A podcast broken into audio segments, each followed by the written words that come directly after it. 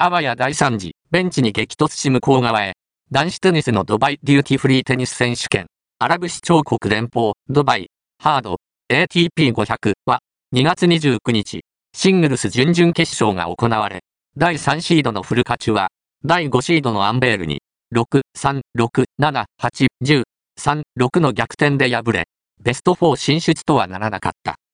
この試合の第2セット、フルカチュは、ショットを放った勢いで、コート脇の選手をベンチに突っ込む。あわや、大怪我の可能性のあるアクシデントがあった。